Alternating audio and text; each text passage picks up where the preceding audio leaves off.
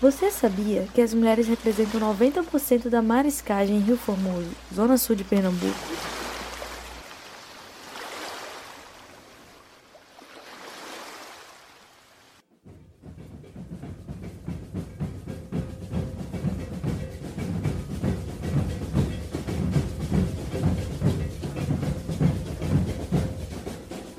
Dentro da Pesca Formosa é uma série de episódios sobre a colônia de pescadores Z7 em Rio Formoso, município do litoral sul de Pernambuco.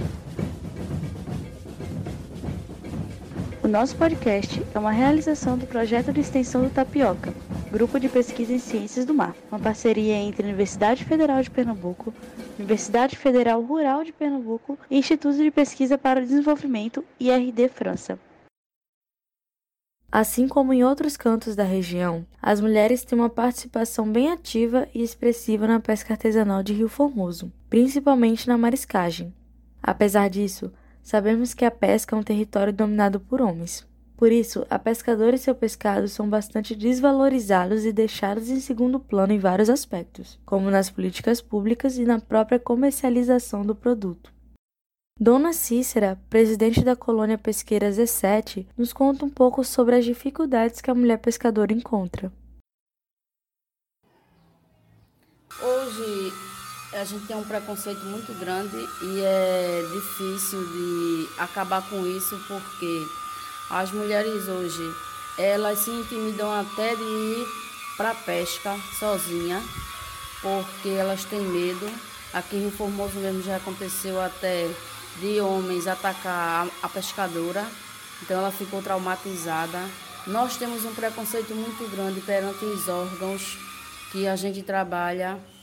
Cito o INSS, porque uma mulher pescadora hoje ela não pode ter um cabelo escovado, ela não pode botar um batom, ela não pode ter uma unha limpa. Por quê?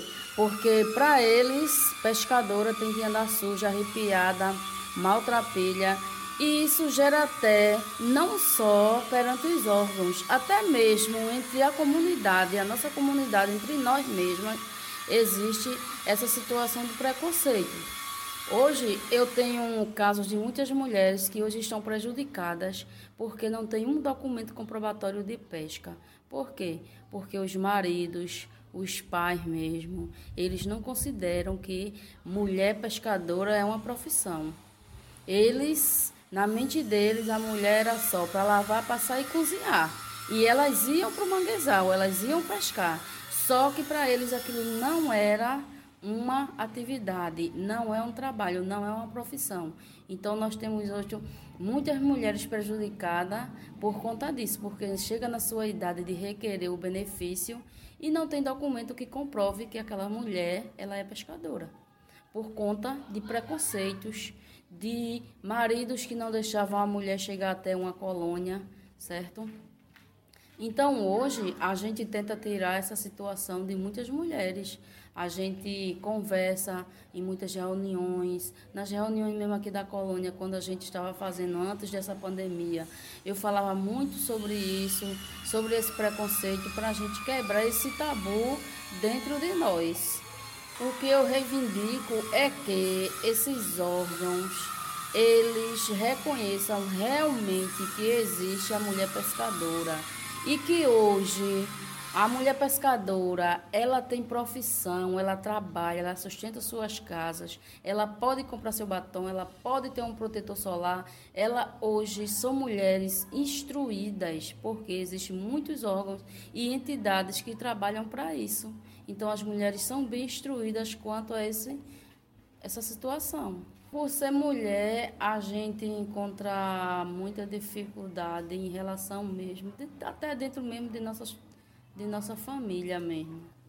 Porque a mulher hoje, a gente está no pleno século XXI, a gente vê muito falar nessa situação da questão da mulher e a gente é preconceito Hoje mesmo, até em questão dos nossos salários, de nossas profissões, a gente vê dentro de outras profissões, dentro de uma empresa mesmo, por você ser mulher, você o seu salário é mais baixo do que do homem.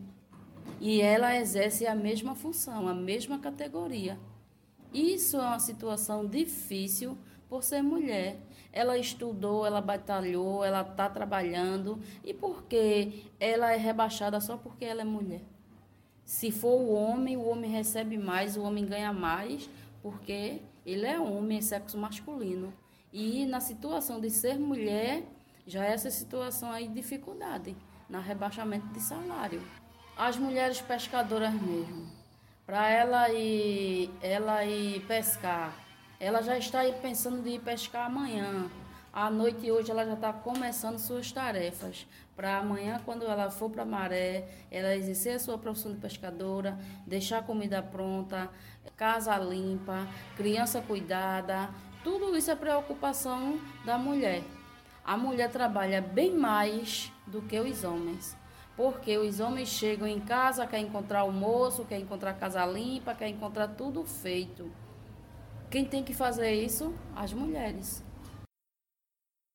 Na cartilha Gênero e Pesca Artesanal, a pesquisadora Maria do Rosário mapeou as principais dificuldades encontradas pelas mulheres pescadoras: a falta de equipamentos e de produtos, as más condições de trabalho, as variações entre inverno e verão, a poluição ambiental, os riscos relacionados à saúde que afetam a atividade, inclusive riscos de morte decorrentes desse trabalho, a dupla jornada de trabalho, a presença significativa de mulheres chefes de família, ficando com elas a responsabilidade de criação e sustento dos filhos, a dificuldade de acesso ao registro geral da pesca, a receberem os seguros e a se aposentarem, são sempre dificuldades relacionadas à saúde, família, alimentação e políticas públicas. Ainda assim, há muito amor e tradição envolvido na prática da pesca artesanal, como conta a pescadora Marileide Ferreira, também conhecida como Galega. Vivo de pesca faz muito tempo, por conta que minha mãe também vivia nessa área. Tanto vivia na pesca como trabalhava no campo. Aí foi tempo que minha mãe deixou meu pai, a dificuldade veio, outros irmãos, era muitos irmãos, em torno de oito, nove irmãos, tudo pequeno. Aí minha mãe fazia os dois giros ao mesmo tempo. Ela pescava e eu vendia. Aí depois, quando eu fui ficando maiorzinha um pouco, foi que eu comecei na área da pesca. Agora, só que ela pescava siri dentro do gaiteiro. E a minha área não é dentro do gaiteiro, dentro do mangue, eu pesco mais no rio. Aí eu comecei também para ajudar ela, porque era muito filho e era só um salário para ajudar a casa todinha. Aí eu ia pescar, quando chegava, botava na cordinha, eu às vezes eu ia vender. E assim eu fui sustentando, foi tempo que os filhos foi casando, todo mundo foi embora e ficou em torno de pouco em casa, mas a minha pescaria permaneceu. Com siri, sururu, unha, ostra, quando eu encontro, pego marisco. Não vou diretamente por conta que minha mãe amputou o pé, tem um pé cortado, aí eu não vivo diretamente. Mas sempre quando eu vou duas, três vezes na semana, eu frequento a maré. A minha única dificuldade é eu não tenho uma embarcação. Nunca alcancei uma embarcação, não. Sempre pedi a bigu aqui aos colegas. Quando ele dava, ia embarcada. Quando ele não dava, ia de pé. Eu pesco porque eu gosto mesmo, entendeu? Eu tenho aquela emoção de estar na maré pescando. Parece que o dia fica totalmente diferente de que você estar numa rua sem fazer nada. E lá eu estou ocupado em alguma coisa.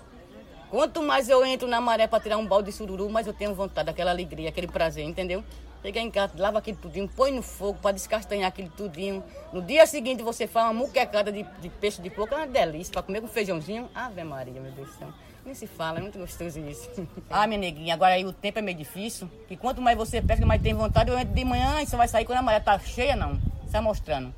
Porque não tem mais jeito de você pescar. Mas enquanto a maré tá baixinha, você tá pescando. Entendeu? É a água de pé que ela enche, aí não tem mais como não. Essa juventude de hoje que nós temos aqui, não é só muito de maré, não. De maré a gente encontra pessoas antigas atrás. Eu conto isso, eu gosto disso por conta que minha idade já é 50 anos.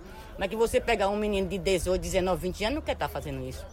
Porque ele não vê nada para se ocupar naquilo. Mas a partir do momento que, vamos supor, colocar um galpão, um negócio, aí o incentivo vem, a curiosidade vem. O que é aquilo? Aqui dali é para tu aprender a pescar, para o negócio dos de anzol, disso, aquilo, outro. Vamos lá e um vai incentivando o outro. Para até chegar lá na pesca, entendeu? Só que aqui a gente não vê nada disso. Só vê quem tem canoa, canoa. Só que aqui ninguém não tem investimento, não tem ninguém que se interesse em fazer isso. Mas assim como nós estamos em Formoso, não tem nada a oferecer ao jovem, então ele nunca vai procurar gostar, ter amor à pesca. Eu gosto daquilo que eu faço. Tudo que você faz com amor é gostoso, né? Agora você vai fazer uma coisa, ah, eu vou porque minha mãe quer. Ah, eu vou porque meu pai me obrigou. Isso não existe. Tudo que você faz tem que ser por amor. Eu pesco porque eu gosto. Que, eu, que não fosse minha mãe velhinha em casa, eu vivia os seis dias na maré. Isso era pro sururu, pra unha, pro marisco, pra ostra, por atu. Eu tenho aquela emoção de pescar. Eu ia muito com um coleguinha Leo, mas depois me deu preguiça. Aí mãe também, a idade dela foi aumentando, aqueles mais cuidados, que não sei o quê. Aí eu, fui, eu fiquei com medo de deixar ela só e algo aconteceu, eu fiquei com aquela culpa. Mas que não fosse meu caco de mãe velha, era os seis dias na maré, minha neguinha. Gostoso, hum, daquilo que a gente faz. Aqui os povos de Rio Formoso aqui, eles gostam de custaço. Não é questão que você fica um dia, dois dias, três dias embolando com aquele material, não. Você vendeu, colocou numa cordinha, chegou lá na frente no comércio, até você andando assim na comunidade mesmo, você vende. Aqui não é difícil, não. É difícil o objeto chegar até no comércio. Mas depois que está no comércio, se torna fácil de vender. Eu queria até muito hoje para eu vender. É difícil por conta que o, uns não vão porque a área dele é mais negócio de peixe.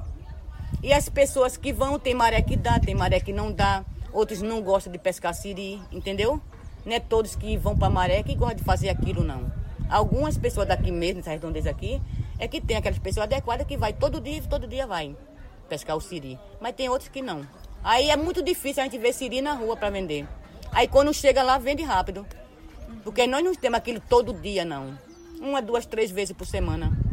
Não é questão que a hora que você for na rua, você encontra, não. A partir do momento que você vai com um balde para trazer um balde cheio de siri fêmea ovada, é para jogar fora. Amanhã depois vai fazer falta lá atrás. A questão não é nem o Ibama tá em cima, que toda hora você não vai encontrar o Ibama. Você sai por aqui, você vai e volta e não encontra o Ibama, moça. Porque eu vou trazer, mas vou jogar fora, não vou deixar no rio. Uma coisa que eu poderia deixar no rio e amanhã ele trazer tudo de volta para mim, né? Mas a pessoa que quer pescar não pensa isso. Ah, eu vou levar porque eu peguei. Não, deixa, né? Amanhã depois, quando você for, ela já tem desovado. Aí você já vai trazer outro siri sem ser aquele. Agora isso aqui é, é peixe, é aratu, é siri. É tudo que eles pegam, eles traem. Não importa nem que esteja ovado que não esteja. Eles têm que ficar conscientes disso. Naqueles tempos, quando minha mãe pescava, era muita fatura, viu? A minha mãe, eu lembro que minha mãe tinha uma cesta aqui assim. Minha mãe ia pescar, ela trazia cheinha de siriaçu. Cada um mais escolhido do que o outro. Hoje as pessoas descem para pegar, mas não tem aquela certa facilidade de pegar como antes. Por conta disso. Por conta que quando você vê as fêmeas ovadas, aí traz para casa. Em tudo que você traz lá atrás faltou. Né? Aí não vai ter mais aquela fatura como tinha antes. Aí de todo jeito é prejudicado você trazer a siri ovada. Agora que naquele tempo era fatura de tudo. Era de siri, de peixe, de tudo. Que você ia para maré, você fazia gosto, você chegar em casa com sua muquecada boa, hum, gostosa. Hoje a gente pesca, não perde a viagem, mas também não tem aquela fatura como tinha antes. Chegamos ao fim do nosso segundo episódio, mas não se esqueça de entrar no nosso site tapioca.ird.fr e no nosso perfil do Instagram também, LMITAP, para acompanhar mais informações sobre o nosso projeto e outros episódios do nosso podcast. Até a próxima!